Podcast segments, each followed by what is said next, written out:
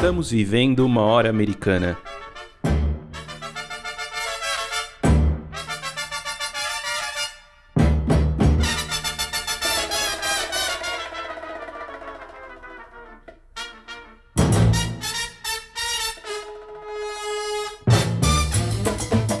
Sejam bem-vindos ao podcast Hora Americana. Aqui traremos especialistas para conversar sobre diversos temas da história das Américas. Meu nome é Caio Pedrosa e estão comigo aqui os meus companheiros de sempre, Luiz Calil, Rodolfo Gautier e Valdir Santos. No episódio de hoje iremos conversar sobre a história política recente no Peru. E teremos como convidada a professora Essa Pereira da Silva, da Universidade Federal do Tocantins.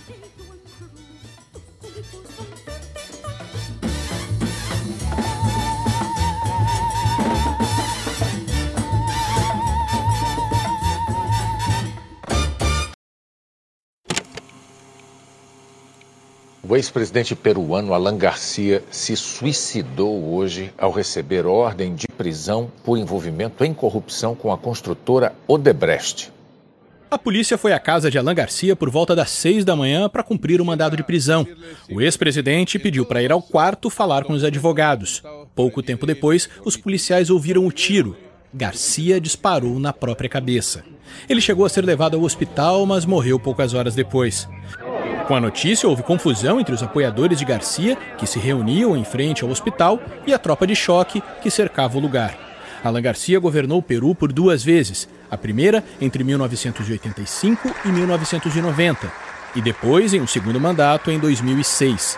Ele era acusado de receber propina da construtora brasileira Odebrecht e sempre negou as acusações. Garcia é o quarto ex-presidente peruano que a justiça manda prender por causa da Lava Jato. Como se pode notar nesse áudio, a política peruana, assim como a brasileira, tem estado em permanente estado de ebulição nos últimos anos. Se em momentos como esse as histórias brasileira e peruana se entrelaçaram, em outros elas se distanciaram de maneira bem evidente. Isso aconteceu, por exemplo, no período das ditaduras militares durante a Guerra Fria.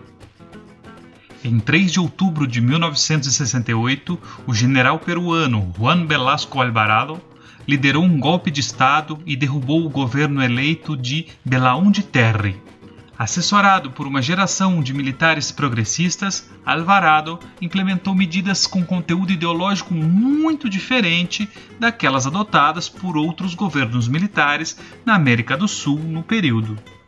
Entre elas estão a nacionalização dos recursos minerais e do petróleo, a reforma agrária e uma forte postura anti-imperialista. De modo geral, esses militares peruanos acreditavam que as reformas sociais e o desenvolvimento sob direção do Estado seriam fundamentais para evitar a chamada subversão comunista no país. Décadas depois, outro militar latino-americano de esquerda, o venezuelano Hugo Chávez, declarou, em mais de uma ocasião, sua admiração por Velasco Alvarado.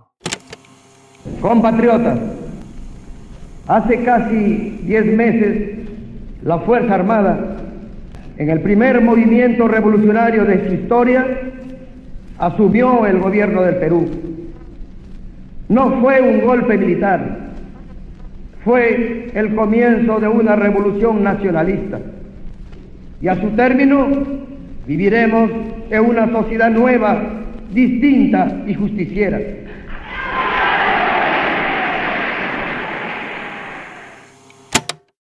Em 1975, sob forte crise econômica pós-choque do petróleo e com Alvarado já com a saúde debilitada, outro general, Morales Bermúdez, tomou o poder e reaproximou o país dos Estados Unidos. Esse governo, porém, não durou muito. O contexto de alta inflação e endividamento externo impulsionou manifestações pelo retorno da democracia, o que se concretizou no ano de 1980 a década de 1980 acabaria marcada por governos liberais, hiperinflação e pelo surgimento de intensos conflitos no campo, com a atuação de grupos guerrilheiros de esquerda marxista revolucionária, como o MRTA, Movimento Revolucionário Tupac Amaru, e especialmente o Sendero Luminoso. Esse segundo grupo, surgido de uma dissensão do Partido Comunista do Peru, inspirava-se na experiência maoísta chinesa e estabeleceu-se inicialmente na região de Ayacucho, no coração dos Andes peruanos e uma das províncias mais pobres do país. Embora tenha contado a princípio com o apoio de parte da população camponesa, os métodos autoritários e violentos do Sendero Luminoso, que incluíram estreitas ligações com o narcotráfico, além de torturas, execuções e atentados a civis e militares, dividiram o país e geraram um clima de guerra civil. Nesse momento turbulento, as eleições de 1990 foram vencidas por Alberto Fujimori, que derrotou o então favorito Mário Vargas Llosa, escritor que depois receberia o Nobel de Literatura. Fujimori se apresentou como alguém de fora, que poderia vencer a corrupção do sistema político peruano e combater as guerrilhas, descritas por ele como terroristas. Para combater as guerrilhas, Fujimori estimulou forças paramilitares, as chamadas guardas camponesas. Nesse processo, conhecido como Guerra Suja, ambos os lados cometeram inúmeros crimes, principalmente contra os indígenas. A análise de uma comissão da verdade, organizada em 2003, calculou que quase 70 mil pessoas morreram pelas mãos das guerrilhas e das forças estatais e paraestatais. Ustedes conhecem las acciones de sendero del EMRTA. Conforman grupos armados terroristas, de delincuentes. El Estado no se ha descuidado en esa lucha contra el terrorismo. Por eso estamos ahora ofreciendo medio millón de dólares a quien entregue a Abimael Guzmán Reynoso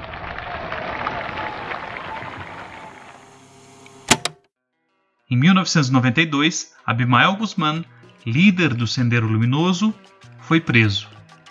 Fujimori soube explorar essa prisão como uma vitória política e colocou-se como salvador do país, imagem que ainda hoje encontra adeptos. Então, muito popular, Fujimori deu um autogolpe, fechou temporariamente o Congresso, aprofundou o autoritarismo e acelerou um amplo processo de privatizações e combate à hiperinflação. Anos depois, a circulação de vídeos revelando atos de corrupção por parte da cúpula de seu governo, junto a membros da imprensa e de outros poderes da República, abalaram profundamente o apoio a Fujimori. Acuado, o presidente viajou ao Japão e de lá enviou uma mensagem de fax renunciando ao seu cargo após 10 anos no poder. O Congresso rejeitou a denúncia e destituiu o presidente. Ironicamente, hoje, tanto Fujimori como Abimael Guzmán, seu principal opositor na chamada Guerra Suja, se encontram presos. O primeiro por crimes contra os direitos humanos e corrupção, o segundo por terrorismo e diversos delitos. O retorno da democracia nos anos 2000 foi acompanhado por um forte crescimento econômico relacionado à alta do preço das commodities, já que o Peru é um grande exportador de minérios como cobre, o ouro, chumbo e estanho. Porém, o fim desse ciclo das commodities e investigações sobre corrupção ligadas à atuação da empreiteira brasileira Odebrecht levaram o Peru a uma espiral de crises políticas de onde ainda não saiu. Em dezembro de 2016, o acordo de leniência da Odebrecht caiu como uma bomba no sistema político peruano. Para se ter ideia, todos os presidentes que governaram o Peru entre 2001 e 2018 foram investigados, condenados ou presos por participarem de esquemas de corrupção envolvendo a Odebrecht. O esquerdista Ollanta Humala foi preso em 2017. No ano seguinte, Pedro Paulo Kuczynski, de centro-direita, deixou a presidência após enfrentar dois processos de impeachment. Em 2019, outros dois ex-presidentes tiveram sua prisão decretada. Alejandro Toledo foi preso nos Estados Unidos e Alan Garcia se suicidou pouco antes de iniciar o cumprimento de sua pena. Nem mesmo a ex-deputada Keiko Fujimori, principal nome da direita fujimorista e filha do ex-ditador, escapou. ela também foi detida sob acusação de corrupção. Nos últimos dois anos, o Peru foi governado por outros três presidentes, deixando claro que a poeira do terremoto provocado pela Lava Jato no país está longe de abaixar. Num clima de descrença e certa apatia, a população peruana volta às urnas agora, em 2021, para escolher seu novo presidente e membros do legislativo. A expectativa é que o índice de comparecimento dos eleitores seja relativamente baixo, já que o país, ao lado do Brasil, é um dos mais atingidos pela epidemia do coronavírus na região. Para analisar a história política do Peru nas últimas cinco décadas, temos prazer em receber a professora doutora Essa Pereira da Silva, da Universidade Federal do Tocantins. Antes, porém, vamos com a dica da hora desta semana, com um convidado também muito especial, o doutorando em História pela USP, Rafael Dias Scarelli.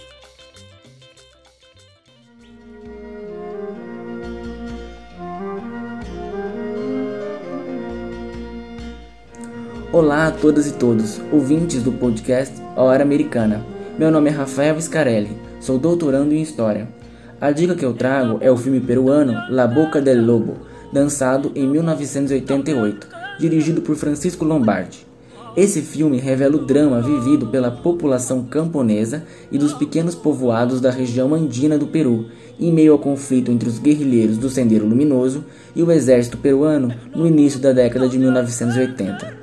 A obra fílmica toma como referência eventos reais, especialmente o massacre de Socos, no qual policiais peruanos assassinaram mais de 30 pessoas que participavam de uma festa de noivado em novembro de 1983, depois de supostamente terem ouvido manifestações de apoio ao Sendeiro Luminoso entre os participantes da comemoração. La Boca del Lobo se passa em um pequeno povoado, Chuspi, na região de Ayacucho, para onde se dirige um destacamento do exército peruano, a fim de combater os guerrilheiros senderistas que atuavam na região. A trama assume a perspectiva dos militares, que se fixam no povoado, em especial a do jovem soldado Vitim Luna, revelando seus medos e dificuldades diante da falta de provimentos, explorando seu estranhamento e seu imaginário racista frente à população local. Ao final, ficamos com uma profunda impressão da violência promovida pelo exército, não contra os senderistas, invisíveis no filme, mas sim contra a população ayacutiana, que choca não apenas ao espectador, mas também ao próprio protagonista do filme. La Boca del Lobo está disponível no YouTube. Espero que gostem dessa dica. En la punta de Alcázarro, en la punta de Alcázarro, ay, palo colorado, cuando estuve enamorado.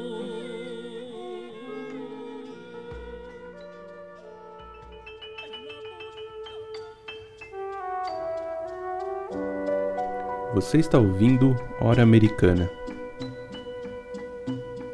Bom, vamos para mais uma entrevista aqui do Hora Americana. Hoje temos o prazer de receber a Essa Pereira da Silva, que é professora da Universidade Federal de Tocantins, e a gente vai conversar sobre a história recente do Peru. E a gente vai falar de muitos temas aqui, né? Vamos falar das relações do Peru com o Brasil, das questões indígenas, do Fujimorismo e a história política recente das eleições no Peru. Mas a gente queria começar, essa, perguntando para você sobre uma questão que tem a ver com o seu doutorado, né? É, no seu doutorado você comparou, né, duas instituições de formação militares, uma no Peru e outra no Brasil, é, especialmente aí nas primeiras décadas da Guerra Fria. É, quais semelhanças e de, de diferenças você encontrou nas doutrinas de segurança formuladas pelos militares desses dois países? Então, Caio, Rodolfo, Valdir, Primeiro, quero agradecer o convite para participar desse programa, é muito importante mesmo, né? Um programa de extensão que visa aí difundir as pesquisas e ampliar os diálogos sobre história latino-americana. É uma alegria poder participar desse programa. Falando um pouquinho da minha tese, é, vou falar um pouco das semelhanças que eu encontrei entre a doutrina de segurança nacional desenvolvida na ESG, né, na Escola Superior de Guerra do Brasil, e a doutrina de segurança integral é, desenvolvida no CAIM, no Centro de Autoestudos Militares do Peru. Então, é, foi muito interessante porque eles tiveram as mesmas referências, né? De um lado, os franceses e a ideia da guerra anti-subversiva, lembrando que a França estava naquele momento lutando para manter as suas colônias na Argélia, no Vietnã, né? Então, alguns militares tiveram contato com essa ideia da guerra anti-subversiva que a França desenvolveu nessas duas ex-colônias que estavam em guerra, e também a referência norte-americana, né, aqueles treinamentos na Escola das Américas, os altos investimentos, lembrando que o Brasil foi o primeiro país em receber investimentos norte-americanos, treinamentos, e o Peru foi o segundo. Né? E isso tem muita relação também com a Aliança para o Progresso, porque era uma maneira é, de tornar esse aparato repressivo sustentado. Né? Então, é a maneira de desenvolver, e esse desenvolvimento tinha também um, um outro lado que era tornar os aparatos repressivos sustentáveis, né, menos dependentes de, de verbas externas. Bom, o que havia também de semelhante era uma preocupação com o desenvolvimento industrial e com a integração territorial, principalmente com a região amazônica, né, que era vista como uma região dos dois lados, né, tanto do lado peruano quanto do lado brasileiro, como uma região ainda a ser integrada ao espaço nacional né, ao território nacional. E agora falar um pouquinho das diferenças. É muito curioso que no Brasil havia muito mais uma aproximação com o discurso norte-americano da Guerra Fria, aquela ideia de participar do Ocidente cristão, enquanto que os militares peruanos eram muito mais reticentes ao discurso norte-americano. Claro, não eram comunistas, mas assim, eles sabiam e tinham demonstraram muito mais consciência do imperialismo norte-americano. Então, queria destacar dois generais que foram fundamentais na formação do CAIN, né? o general Marinho Arista e o general Romero Pardo Marcial, que eles demonstravam nos seus, nos seus escritos muita consciência da Guerra Fria e de, desse jogo maniqueísta que os Estados Unidos faziam, né? entre o comunismo mal e o capitalismo bom. E eles, eles procuraram se manter mais afastados, né? defender os interesses nacionais do Peru. Então, essa diferença foi muito importante. Inclusive, os militares peruanos, diferente dos brasileiros, demonstravam muita crítica à atuação das elites peruanas, que, segundo eles, teriam abandonado o povo e essa, esse abandono, né, esse desprezo que as elites sentiam pela população peruana, é, deixariam essa população à mercê das ideologias de esquerda, das ideologias guerrilheiras, né? Então, aquela ideia de que eles deveriam se aproximar dessa população e promover o desenvolvimento econômico, é, que a elite não promoveu, né, e que esse abandono poderia fazer com que a população se aproximasse dos grupos guerrilheiros. É muito interessante porque nessa doutrina de segurança integral do Peru, eles eles falam em satisfazer as necessidades do povo, justamente para evitar que a população aderisse a, aos ideais revolucionários, né? sabiam da potencialidade de uma revolução popular no Peru. Inclusive, eles chegaram a enfrentar as primeiras guerrilhas nos anos 60, né, em 62, e perceberam e fizeram uma, uma reforma agrária né, na região de Cusco, justamente com essa ideia de evitar que os camponeses aderissem às guerrilhas. Essa, você comentou sobre esse pensamento de uma parte né, dos militares uhum. peruanos que eram anti-imperialistas e, e, que criticavam a elite peruana. E uma coisa que eu gostaria de, de te perguntar é o seguinte: é, em que medida esse, essa corrente, esse pensamento dos militares peruanos ajuda a gente a compreender a própria ditadura militar peruana? Entre 1968 e 80, ela, ela teve características bem peculiares, assim, foi nacionalista, desenvolvimentista, e, de certo modo, de esquerda, que é bastante diferente das outras ditaduras militares da América Latina na Guerra Fria. Então, é, como a gente pode entender essa ditadura militar anti-imperialista do Peru? É, essas características mais arrojadas foram dos primeiros anos né, do, da ditadura do Velasco Alvarado, que foi entre 1968 e 1975. Né? O Velasco ele não cursou o CAI, mas os seus generais mais próximos, né, a equipe de governo que ocupou com ele o Palácio de Pizarro, a maior parte deles cursaram o CAIM e tiveram acesso a essas ideias desenvolvimentistas e nacionalistas. Né? Para vocês terem uma ideia, as primeiras medidas do governo do Velasco Alvarado foram a nacionalização da International Petroleum Company, né?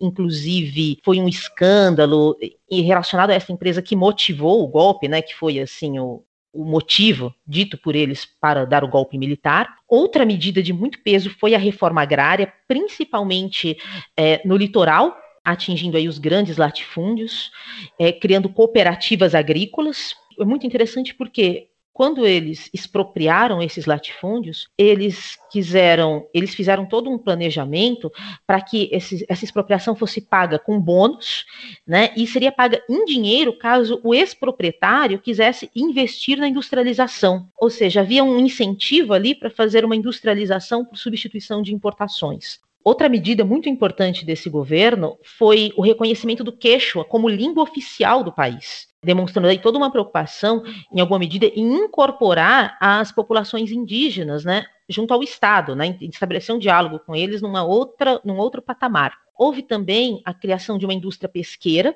é, estatal e criação de várias estatais, com a finalidade de promover a industrialização do país. Outro destaque desse governo do Velasco Alvarado foi a política externa né, o Peru se tornou um dos porta-estandartes ali do terceiro mundismo né, naquele momento. Né? É, inclusive realizaram em Lima uma assembleia dos países não alinhados, né?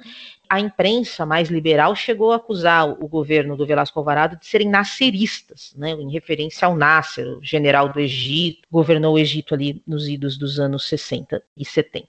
Bom, houve todo um esforço para mobilizar a população em prol do governo é a criação do Sinamos, que foi o Sistema Nacional de Apoio e Mobilização, só que era uma mobilização muito de cima para baixo. Né? Quando esse espaço foi criado e a população começou a colocar as suas reivindicações, o aparato militar não, não soube como lidar com isso, apesar de ter sido apoiado por muitos intelectuais importantes do país, né, como Carlos Delgado, Héctor Bejar, o Carlos Franco, enfim. Mas em 75, muitas coisas começaram a mudar, né? O Velasco Alvarado ficou muito doente, houve uma crise sucessória, houve também o repique da, da crise do petróleo, né? Nos anos 70, e também problemas no âmbito militar, uma vez que o Velasco Alvarado havia comprado muitas armas da União Soviética, né, ele também, durante esse período, houve uma aproximação do Peru com os países do bloco soviético, né, inclusive fazendo acordos com o Comecon, enfim, para ter mais eh, acesso mais a esse mercado.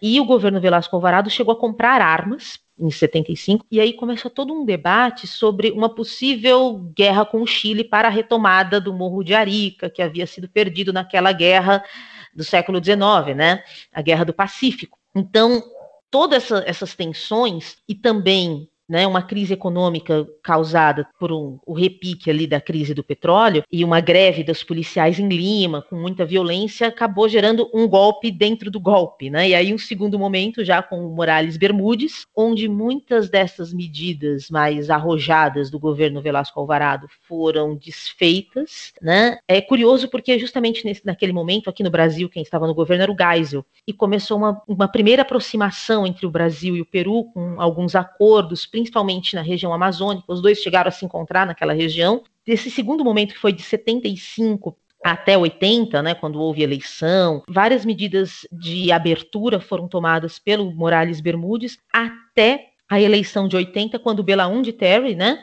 que havia sido presidente em 68, que foi o presidente derrubado pelo Velasco Alvarado, voltou eleito pela população em 80. Esse processo de redemocratização que você comentou, ele se dá num período muito conturbado de crise econômica e junto disso a gente tem um período de muitos conflitos armados dentro do Peru, uhum.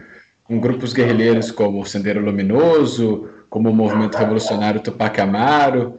Você poderia explicar, é, em linhas gerais, como que foi esse período e como que esse conflito aconteceu e as suas consequências? É, foi um dos períodos de maior violência política do Peru, né? O Sendero Luminoso ele surgiu em 1980 e ele foi fruto de uma geração de universitários de 68, toda aquela onda contestatória, né, dos universitários de 68, aquela onda jovem, e alguns deles foram para os Andes peruanos, migraram para a região de Ayacucho, com a ideia de se desemburguesar esses jovens eram muito críticos às reformas feitas pelo Velasco Alvarado, consideravam essas reformas insuficientes, foram leitores do Mariátegui, do Prada, e foram para aquela região com esse intuito de forjar um movimento guerrilheiro com as referências partir dos anos 70 ali, né, da Revolução Cultural Chinesa, foi uma referência importante para esse grupo. E outra referência foi o Camboja, né, aquelas lutas do Sudeste Asiático ali por conta do caráter agrário daquelas é, revoluções, né, daqueles movimentos guerrilheiros. Bom, era, foi um momento também de grande empobrecimento do campo, porque por conta da reforma agrária que criou cooperativas, nem todos os camponeses se adequaram a, ao modelo de cooperativa, né, que era muito estranho à realidade deles. Então, houve muita pobreza no campo naquele momento, né, final dos anos 70, começo dos anos 80. Então, essa população rural acabou vendo no Sendeiro Luminoso uma possibilidade, uma alternativa no meio do caos, porque só para dar um dado econômico, em 85, né, no ano da eleição do Alan Garcia, primeira eleição do APRA, a inflação no Peru chegou aos quatro dígitos, chegou a 7 mil por cento ao ano. Né? É algo assim inimaginável. Então, a pauperização da população foi muito grande. E o sendeiro surgiu naquele momento como uma alternativa, né? como uma, uma espécie de tentativa de mudança, né? de alguma coisa diferente. Mas as medidas que o sendeiro tomou junto à população foram muito violentas, né? Para vocês terem uma ideia, em 86, durante a primeira reunião da Internacional Socialista no Peru, né, e o, o APRA fazia parte da Internacional Socialista, eles organizaram uma rebelião de presos em Lima que resultou em 300 mortos, e a declaração do Sendeiro era para que aquela rebelião demonstrava o quão violento era o governo do Peru. E outras ações também no, nos meios rurais, né? Por exemplo, proibir os camponeses de vender os seus alimentos, né? De vender alimentos para cidades, porque a ideia era matar as cidades de fome, né, para que elas se rendessem. É, expulsaram os religiosos, escravizaram adolescentes e crianças, e os justiçamentos, né, com mortes muito violentas de camponeses que eram acusados de estarem ali aliados ao governo ou de denunciarem as ações do sendeiro, mortes assim muito violentas, filmadas, né, gravadas naquelas fitas cassete, para serem publicizadas para que as pessoas soubessem o que aconteceria caso alguém traísse, por assim dizer, o sendeiro luminoso. Né? Então, e, além do mais, um outro elemento que contribuiu para a amplificação desta violência foi a presença do narcotráfico. Naquela virada dos anos 70 para os anos 80, foi o momento em que a cocaína passou a ser produzida em escala industrial, né, o momento dos grandes cartéis na Colômbia, o cartel de Cali, cartel de Medellín, enfim, e que tinham muita penetração na, nos Andes peruanos, né, por conta de ser também uma região de produção de coca. Então, houve um momento em que os camponeses ficaram reféns da violência do sendeiro, do narcotráfico e do exército. Então, tudo isso resultou num cenário de muitas mortes, né, de muita violência, de uma guerra suja que o exército como que ele conseguiu conter a violência do sendeiro a partir da formação das rondas camponesas, né, armando os camponeses para que eles pudessem resistir às investidas do sendeiro luminoso. E foi um período de muita violência que só foi terminado, né, ou pelo menos diminuído de maneira muito consistente no período do Fujimori. Entre 2001 e 2003, o Peru fez uma Comissão Nacional da Verdade, né, apurou os assassinatos que aconteceram durante esse período, foi conhecido como Guerra Suja, e que envolveu exército, narcotráfico e guerrilha, e chegaram a dados impressionantes de 70 mil mortos, dos quais a grande maioria homens jovens e que falavam quechua como primeira língua. Foi uma mortandade impressionante de indígenas que enfim, ficaram ali alvo dessa violência terrível.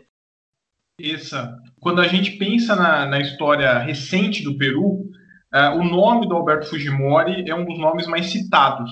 É um governo que, que vai de 90 a 2000.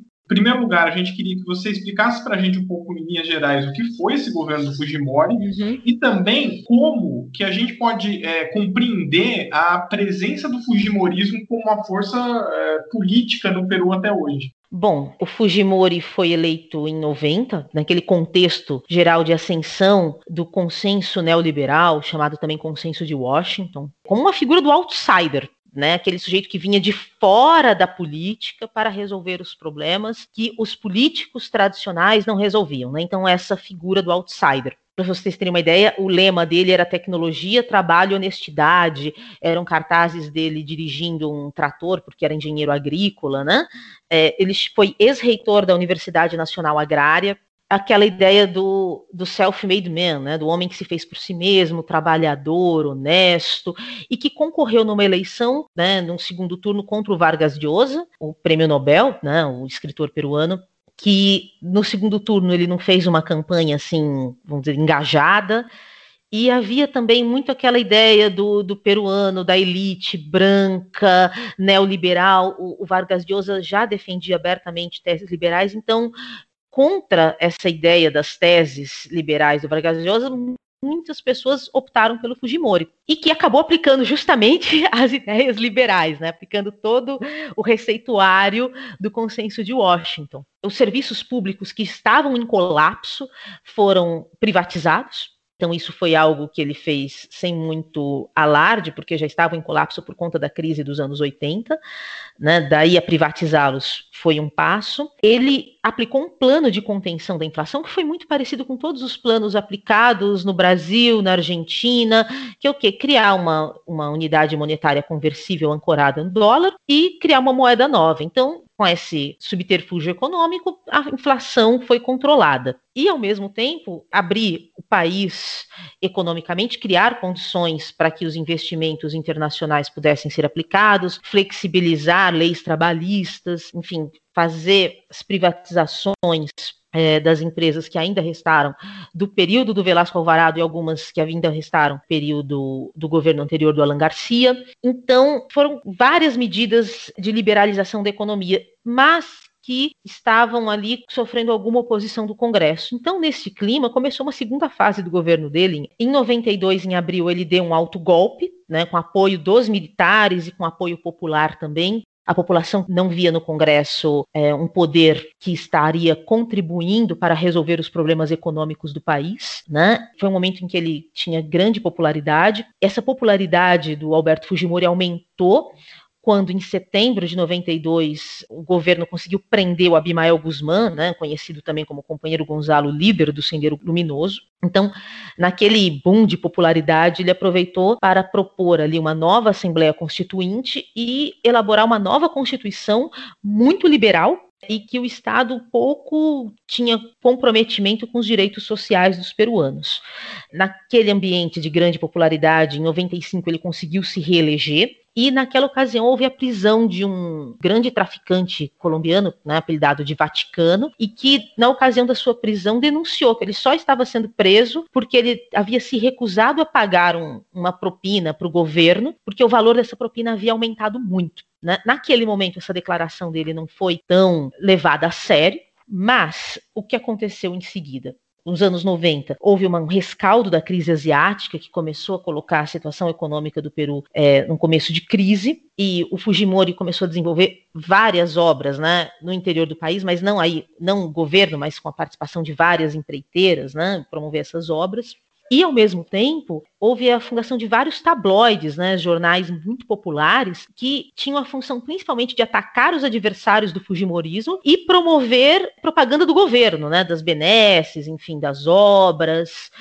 Nesse ambiente, houve toda uma discussão se ele poderia ou não concorrer a uma nova reeleição nos anos 2000. Então, ficou decidido que ele poderia, porque a eleição anterior havia sido feita a primeira eleição numa constituinte, numa constituinte anterior, então, por conta de uma nova constituição, ele poderia concorrer. Houve grandes mobilizações contrárias à reeleição, denúncias de fraude. Ele acabou sendo reeleito no ano 2000, né, depois que o, o, segundo colocado, na época, o Alejandro Toledo, denunciou que havia fraudes né, numa eleição muito complicada, onde 30% da população chegou a anular o voto. E aí o que aconteceu? Um mês e meio, pouquinho mais depois dessa reeleição, estouraram os vídeos gates, né? Que eram vídeos gravados de vários membros do governo em cenas de corrupção, inclusive com o Valdemiro Montesinos, que era o braço direito do Fujimori e que tinha um poder muito grande junto ao poder judiciário e junto, mas principalmente junto ao exército. Né, era um ex-militar, então várias congressistas, é, pessoas que atuavam nos meios de comunicação, jornalistas, né, ali em cenas de corrupção explícitas. Nisso aconteceu. O Fujimori foi ao Japão participar de um encontro de uma cúpula e de lá ele mandou uma carta renunciando à presidência. Então foi um momento muito complicado, né, que todos os poderes estavam envolvidos em casos de corrupção, houve troca de comando das Forças Armadas, no judiciário e até das, dos grandes canais de TV que estavam envolvidos ali na corrupção, que tinham ali coberturas completamente favoráveis ao governo por conta dessa relação com propinas, né? Bom, o período do Fujimori foi o período de retomada de um liberalismo histórico no Peru, né? Porque foram muitos governos liberais, com alguns interregnos de governos mais voltados ao atendimento da população, ao fortalecimento do Estado. Né?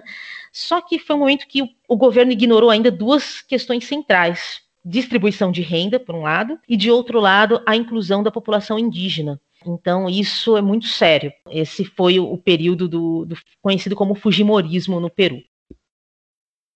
Essa, essa história é muito curiosa, e quando eu tive no Peru há uns 3, 4 anos, e, e, conversando com peruanos sobre o período Fujimori, eles falavam muito dos Vladivid, Vladivideus, Vladivídeos, uhum. que eram os vídeos que flagravam o Vladimir Montesinos é, é, pedindo é, é propina e, enfim, atos de corrupção. Uhum. Então isso ficou muito marcado na, na vida política né, do, do Peru naquele momento. Uhum. Ficou, inclusive, essa explicação de que o corrupto era o Vladimir Montesinos e que o Fujimori era um presidente honesto que estava tentando fazer seu trabalho. Isso acabou sendo um, uma explicação muito utilizada pelo partido da Keiko Fujimori depois para se manter como uma força política é, no Peru. Né? Tanto é que o nome de Vladivideus tira completamente o Fujimori de alguma responsabilidade. Né? É, e essa, essa justificativa, essa explicação ficou durante muito tempo. Né? Muitas pessoas acreditaram que o Fujimori era um presidente honesto e que não tinha nenhum tipo de relação com a corrupção, que era uma questão do Montesinos, né? dos, dos Vladevídeos, né? do, do Vladimir Montesinos. E isso acabou dando, é, essa explicação acabou sendo uma saída para a manutenção da família Fujimori como uma força política até bem recentemente no Peru.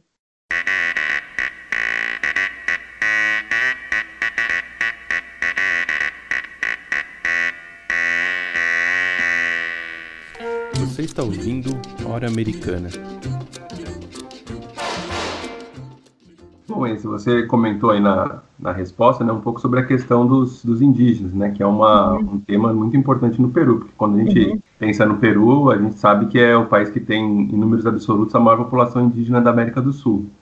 Mas olhando uhum. assim da perspectiva assim, de alguém que não, não é um especialista no tema, que não, não conhece tanto, a gente olha para o Peru e, e, e, ao contrário da Bolívia, do vizinho ali, né, a gente uhum. não, não nota uma participação política, uma presença assim, dos, dos, indígenas no mundo político tão grande como acontece na Bolívia.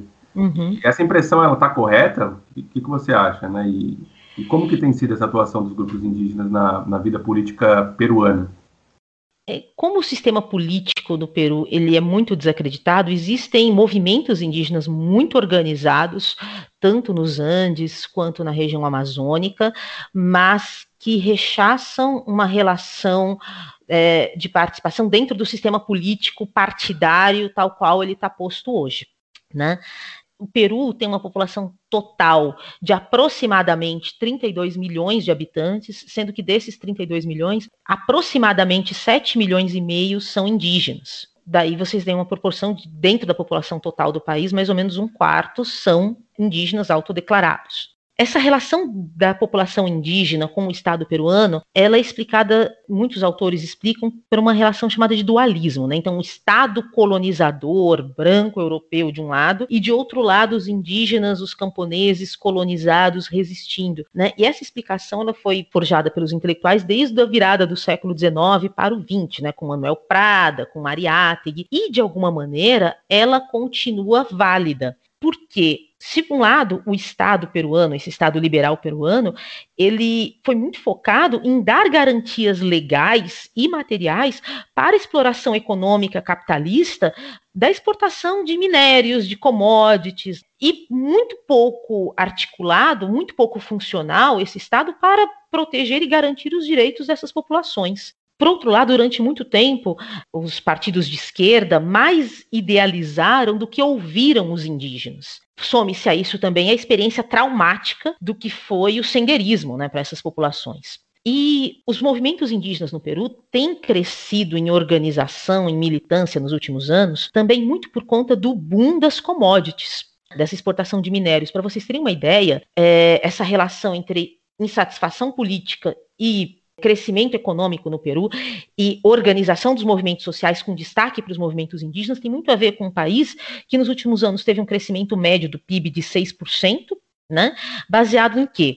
Exportação de prata, o Peru é o segundo maior exportador mundial de prata, é, e o terceiro maior produtor de zinco, estanho e cobre, e o quarto maior produtor mundial de chumbo de onde esses minérios estão sendo tirados? Justamente dos territórios é, onde estão as populações indígenas. Então, houve muitas mobilizações. Então, nos anos 2000, a Marcha de los Quatro Súdios, em 2002, o Arequipasso, contra a privatização da energia elétrica, e de 2007 para cá, uma mobilização muito mais forte, lembrando que em 2007 era o segundo governo Alan Garcia, que é, decidiu ali aprofundar a relação com os Estados Unidos. O Peru já fazia parte, né, já tinha assinado uma TLC, né, um Tratado de Livre Comércio com os Estados Unidos, e precisava resolver um problema do marco legal para garantir a exploração de minérios nas terras indígenas. Então, o Alan Garcia chegou a publicar um texto chamado né, Síndrome del Perro Hortelano, que é a história de um cachorro que acaba morrendo de fome porque ele protege uma plantação, protege um, e ele não vive da exploração daquela riqueza.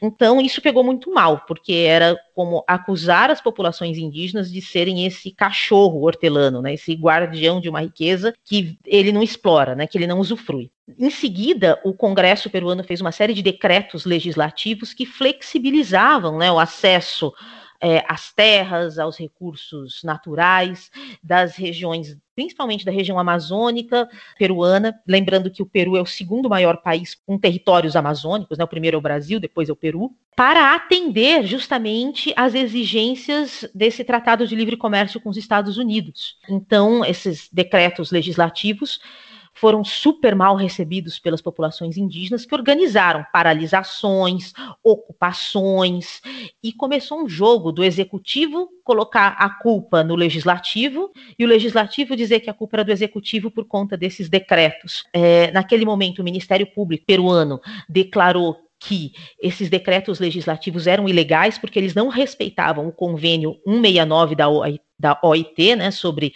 as populações indígenas, da qual esse convênio que o Peru é signatário e que exige que as populações indígenas fossem consultadas sobre qualquer intervenção em seus territórios. E aí o que aconteceu? Nesse momento houve uma repressão violenta, né, em junho de 2009, na região de Bagua, mais de 30 mortos, entre os quais estavam também policiais. Né? E naquele momento, por conta da repercussão internacional de, de tamanha violência, é, esses decretos foram retirados pelo poder legislativo e muitos desses decretos também eles haviam sido propostos para viabilizar a construção de uma hidrelétrica na Amazônia. E aí começa a vir a público toda uma relação entre as empreiteiras brasileiras e os interesses brasileiros naquela região amazônica. Por quê? Essa hidrelétrica, que era a hidrelétrica de Nambari, era uma hidrelétrica que seria construída em plena região amazônica, seria o segundo maior lago no Peru, só perderia para o lago de Titicaca, e a função dessa hidrelétrica seria principalmente exportar energia para o norte do Brasil, muito mais do que que essa energia fosse consumida pelas populações peruanas. Então, é, esse também foi um grande argumento para que as populações indígenas se mobilizassem. Essa mobilização acabou indo também para as grandes cidades, no litoral, para Lima e conseguiram reverter esses decretos e paralisar é, as primeiras movimentações ali para a construção dessa hidrelétrica de Inambari. Outra questão também que surgiu nessas grandes movimentações contra os decretos legislativos e contra a construção da hidrelétrica de Inambari era a reivindicação para que o Peru se tornasse um Estado plurinacional, para que os indígenas pudessem participar da política enquanto indígenas e não serem incorporados pelo sistema político partidário vigente. Naquele momento, essas reivindicações né, do Estado plurinacional, da participação dos indígenas é, nas decisões políticas, e que aparecia na fala das lideranças, e claro, eles faziam também referências ao Equador, à Bolívia. É, o que aconteceu? Essas referências, por um outro lado, para a cobertura jornalística e o governo também acabou usando essas referências para dizer que, que, esses movimentos indígenas, na verdade, é, faziam parte de movimentos internacionais articulados de fora, que eram ingerências do governo da Bolívia e do governo do Equador em questões do Peru. Então, essa, essa fala do governo peruano e dos meios de comunicação acabaram tendo uma consequência que é o quê? Que é manter essa reivindicação do Estado plurinacional isolada, né, junto às populações indígenas é, da Amazônia, da Serra, e fazer com que essa, essa argumentação tivesse pouca ou uma menor é, entrada junto às populações urbanas. Isso. Nós hum. estamos cada vez mais no, nos aproximando da, da história do tempo presente e recentemente a história do Brasil e do Peru se entrelaçaram bastante. É, uhum. principalmente por conta das denúncias contra a empreiteira Odebrecht, uhum. que chegou a, a deter 80% dos investimentos estatais em obras e, e infra, obras de infraestrutura no Peru. Então, a, a, pergunta é, de que forma essas denúncias é, contra a Odebrecht e todo, né, todo o, o esquema contribuíram para a forte instabilidade da política peruana nos últimos anos, em que vários presidentes se sucederam num, num curto espaço de tempo é uma instabilidade né, do, do, tempo presente agora, mas é uma instabilidade que, se a gente olhar em, em, perspectiva, com os movimentos, enfim, com a crise econômica, vem desde o período Fujimori, né? Então, é uma instabilidade que tem durado. Recentemente, o Francisco Duran lançou um livro chamado Odebrecht, a empresa que capturava governos, né, em 2018. Ele se baseou em três, no estudo de três grandes obras, né? o metrô de Lima, a estrada interoceânica sul, que passa pela região amazônica e que tem como objetivo ser mais uma ligação entre o Peru e o Brasil, e a irrigação de Olmos, né, que é uma região um pouco ao norte de Lima. Bom, esse período, né, essa, essa relação com o Debrecht tem muito a ver com o boom das da exportação de minérios que aconteceu aí durante os anos do governo Toledo, governo Garcia, o próprio Olanta, que foi eleito com uma plataforma muito nacionalista, mas ainda assim as exportações de minério continuaram, e o governo do Kuczynski, né, que foi o que sofreu o impeachment em 2018. E essa tem, isso tem muito a ver com esse paradoxo peruano, né, de crescimento econômico por um lado e por outro lado, que esse crescimento econômico que não se traduz em desenvolvimento para a população, não se traduz em bem-estar social. Então, é um crescimento econômico que ele é, ele é, muito concentrado, concentrador de renda, né, pautado na exportação de commodities, nessas obras de infraestrutura que são pensadas para que os minérios saiam pelos portos e sejam vendidos para a Ásia. Né? Então, é, é uma estrutura econômica muito concentradora de renda. Então, quando Pedro Paulo Kuczynski foi afastado e o Martim Vizcarra assumiu a presidência, é, para ele tentar afastar a sombra da corrupção do governo dele, ele propôs quatro grandes reformas constitucionais. Né? Primeiro, acabar com a reeleição no legislativo, regulamentar as doações privadas de campanha, que são a raiz desta relação né, entre as empresas privadas e o governo. Então, essas empresas doavam dinheiro para as campanhas para depois terem acesso facilitado às obras. Né? Então, regulamentar essa relação entre as empresas e os partidos. Criar uma comissão para reformar o judiciário, que era também um poder partícipe desses casos de corrupção, que foi muito denunciado também. E tornar o, o Congresso bicameral novamente. Então, essas reformas, é, exceto a quarta, né, de tornar o Congresso bicameral, foram aprovadas e começou então um enfrentamento é, do Martin Vizcarra com o Congresso, que lhe rendeu popularidade, né? Porque ele acabou sendo visto como alguém que se contrapunha a um Congresso corrupto. Desta maneira, o que, que aconteceu? Né? O Vizcarra acabou sendo destituído em 2020, né, no finalzinho do ano, por um Congresso, por incapacidade moral, por casos de corrupção que teriam ocorrido quando ele foi governador de Monquegua. E naquele momento, né, da destituição do Viscarra, muitos jovens foram às ruas, não tanto por apoiá-lo, mas porque o Congresso que o destituiu era tão acusado de corrupção ou mais que o próprio Viscarra. Então, naquela situação de pandemia, é, proporcionalmente, o Peru foi um dos países mais atingidos em relação ao tamanho da população. Naquele momento, muitos jovens foram às ruas para protestar, para demonstrar uma insatisfação contra todo um sistema que eles não, não percebiam que havia tenha sido montado para, de alguma maneira, é, beneficiar a população. Muito pelo contrário, né? todo um sistema político montado para facilitar o acesso das empreiteiras às grandes obras e dos grandes lobbies internacionais aos, aos minérios peruanos, né? vender minério e enriquecer um grupo limitado. Então, a repressão foi extremamente violenta, dois jovens mortos, né, com menos de 20 anos. Nesse momento, o Merino, que havia assumido a presidência depois do Vizcarra, renunciou, e aí a imprensa acabou chamando essa geração que começou a protestar de geração do bicentenário, né? É, e aí as pesquisas indicam que esses, aqueles protestos foram marcados por uma maior participação urbana, com um nível econômico alto e médio, então não foi um protesto da população mais pobre, mas de uma população de classe média que não via mais inserção econômica. Uma grande participação de jovens de até 24 anos, metade deles, né? E 41% de mulheres, por conta também das últimas questões contra o feminicídio, de grandes movimentos que estavam, né, uma ascendente na sociedade peruana. Para vocês terem uma ideia, é, os sindicatos só aderiram de maneira clara, de maneira né, é, organizada, no dia 18 de novembro, quando os, as primeiras mobilizações aconteceram a partir do dia 9 de novembro. Né? Então, essa geração do TikTok, por assim dizer, que começou a mostrar o que estava acontecendo nas ruas e incentivar as pessoas a, a participarem.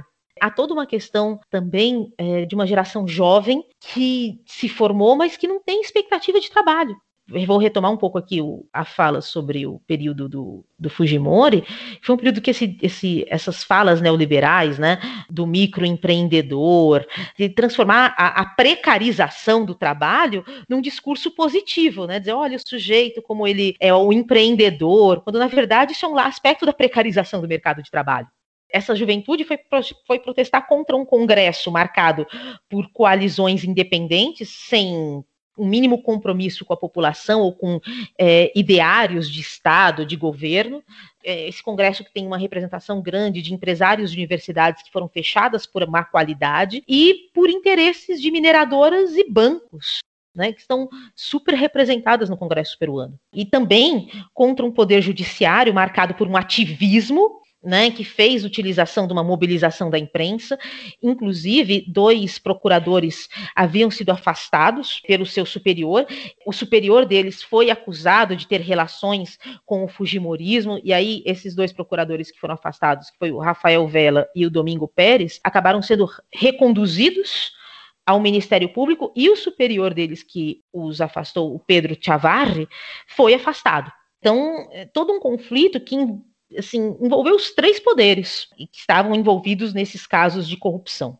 Emendando nessa resposta, encaminhando para o final da nossa conversa, o Peru agora em 2021 está passando por um período de troca de poder, de eleições, em meio a uma pandemia que foi muito dura no país, em meio a protestos, em meio a movimentos sociais.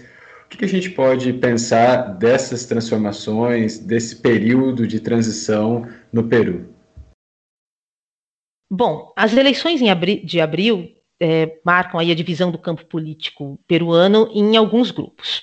O primeiro grupo eu situaria os candidatos que têm um discurso antissistema, que é um discurso que quer né, arregimentar o apoio das mobilizações do final do ano passado, mas que é um discurso que não se sustenta em dados da realidade. Né? Os dois candidatos que fazem esse discurso mais antissistema é o Jorge Forsyth, né, do Partido Vitória Nacional, que tem vinculações com uma direita econômica, né, com os grupos de exportação de minério, é, apoio empresarial, né, um candidato é, liberal de direita, ele é empresário, mas assim a sua trajetória profissional começou como goleiro, né? Ele foi goleiro do time Aliança Lima, então ele usa essa, essa fala de ser alguém de fora do sistema que vem para mudar, mas ele foi ex-prefeito, então já tem vinculações com grupos tradicionais. Outro candidato dessa fala mais antissistêmica é o Johanny Lescano, que pertence ao Partido Acción Popular, que é um partido muito tradicional no Peru, é um partido fundado pelo Belaúnde de Terry nos anos 50. Ele foi formado pela o Chile, que é o, o berço dos neoliberais, né, na América Latina, a universidade de onde saiu os Chicago Boys, e ele é ex-congressista. Então, por mais que faça parte desse grupo que faz uma fala antissistema, faz parte do sistema. Há também a Keiko Fujimori, que é uma candidata mais à direita, mas de um discurso mais tradicional, mais conservador, é, mas que perdeu muita força nas últimas mobilizações, né, principalmente depois da, da deposição do Martin Vizcarra é, e das denúncias do caso Odebrecht. E do outro espectro político tem uma candidata chamada Verônica Mendonça, psicóloga, antropóloga e quechua-hablante, que faz parte né, desse conjunto de uma esquerda cor-de-rosa que esteve no poder nos últimos anos na América Latina. Né? Então, ela não propõe nenhuma grande mudança no aparato produtivo, então o que ela propõe é uma reforma constitucional, uma reforma agrária, fazer da internet uma, um dos direitos humanos. É, ela faz parte do grupo de Puebla, que é formado por essa esquerda cor-de-rosa que esteve no poder nos últimos anos na América Latina, mas que não propõe grandes reformas estruturais do ponto de vista da estrutura econômica do país. Né? Então, é, as mineradoras, as grandes empreiteiras, é, não põem nenhum não nenhum tipo de, de ruptura ou nenhum tipo de, de questionamento dessa estrutura macroeconômica. Só que, mesmo sem propor nenhum tipo de ruptura mais brusca, ainda assim é, ela é acusada pelos grandes meios de comunicação, acusada pelos grandes partidos de, dessa onda bolivariana. Existe toda um, uma fala de que se ela ganhar, uh, os grandes investidores sairão do Peru. Então, ainda assim, sem, sem uma proposta muito arrojada, essa onda das fake news e de, desse discurso mais detratório do que político, ela ainda assim ela é, a candidatura dela é alvo desse, desse tipo de acusação da oposição. Bom, Essa, muito obrigado então pela entrevista. A gente agradece demais a sua colaboração uhum. aqui. A entrevista ficou ótima. Tá, já eu que agradeço muito o convite de vocês. Foi uma alegria poder participar desse podcast, que eu sou fã. Aqui termina o podcast Hora Americana. Este podcast é um projeto de extensão interinstitucional contando com o apoio da Universidade Federal dos Vales do Jequitinhonha e Mucuri, Universidade Rural do Rio de Janeiro Instituto Federal de São Paulo e Instituto Federal de Minas Gerais. Hora Americana tem produção de Luiz Calil, Caio Pedrosa, Valdir Santos Júnior e Rodolfo Santos. Edição de Caio Pedrosa e Naeli Gomes. Divulgação e produção de conteúdos para as redes de Mariana Dami e Paulo Gomes. Neste episódio, utilizamos áudios da TV Globo, usamos também um discurso do Juan Velasco Alvarado, profeito em 28 de julho de 1969, e também um trecho do documentário Sendero Luminoso, MRTA, Fujimori, Peru, disponível no YouTube, de onde tiramos o discurso do Fujimori que está no programa. Utilizamos também quatro canções, a música Los Reyes del Festejo, do conjunto Cumanana, que está no disco que tem o mesmo nome, né? Los Reyes del Festejo, organizado por Nicomedes Santa Cruz, lançado em 1971 pelo selo Virrey. Também a música La Dança del Petrolero, dos Wemblers del Quitos, que está no disco do mesmo nome, La Dança del Petrolero, lançado em 1975 no Peru pelo selo Decibel. Também a música Cariñito, do conjunto Los Hijos del Sol, lançado pelo selo Sucessos em 1979. E por último a música Show Condor, da Ima Sumac, lançado em 1957 pela Capitol Records no disco Legend of the Hivaro. O Hora Americana pode ser escutado nas principais plataformas de podcast e também na rádio e TV Unicamp. Daqui a duas semanas estreia mais um episódio. Até breve.